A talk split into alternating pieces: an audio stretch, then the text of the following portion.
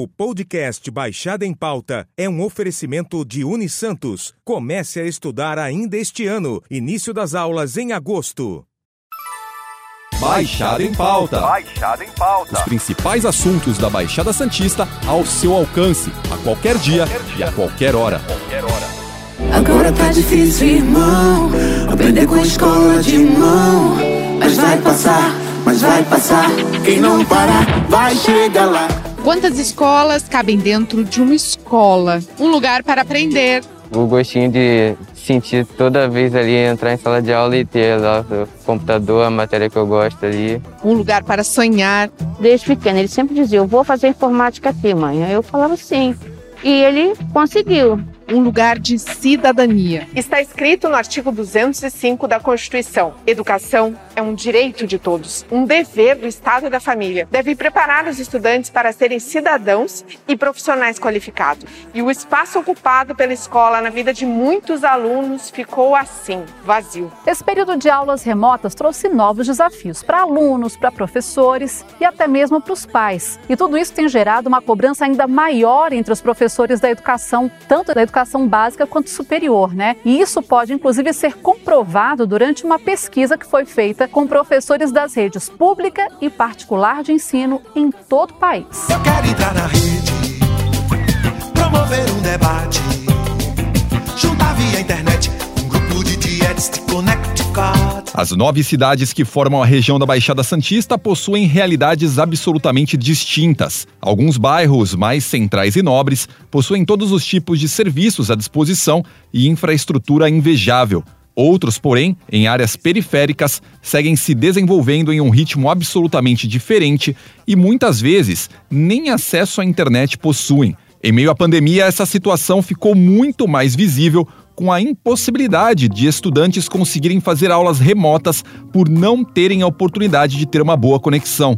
Para falar sobre esse assunto, o Baixada em Pauta recebe a Carolina Silveira, que atua em um empreendimento focado justamente em levar internet para áreas mais isoladas aqui da região. Carolina, para a gente começar o papo, estamos aí há um ano e meio vivendo uma pandemia. Como você avalia a questão das aulas remotas que seguem sendo a realidade em muitos lugares? Você tem conhecimento de muitos estudantes que deixaram de estudar por não terem acesso a uma infraestrutura de internet? Bom, eu acredito que quanto à adaptação né, no modelo da educação ser remota, houve pessoas que se adaptaram de maneira bem fácil, como houve pessoas que tiveram dificuldade nessa adaptação, como as crianças, né? Sempre precisando do pai para auxiliar, outras pessoas que não têm equipamento dentro da sua residência, não têm um acesso à internet porque o local onde mora não é com fácil acesso à internet.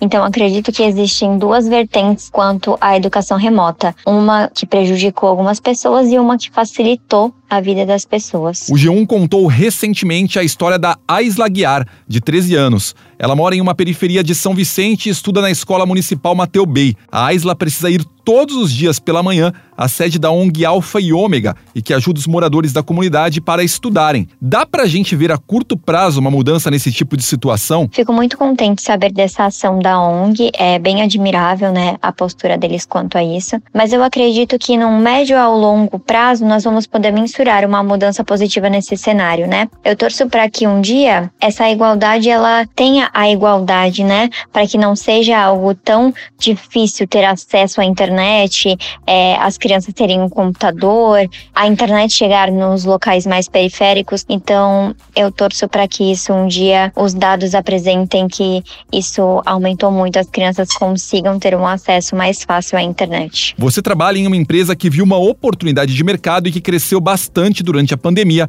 atuando nos bairros periféricos. Qual é a função social para vocês de tudo isso?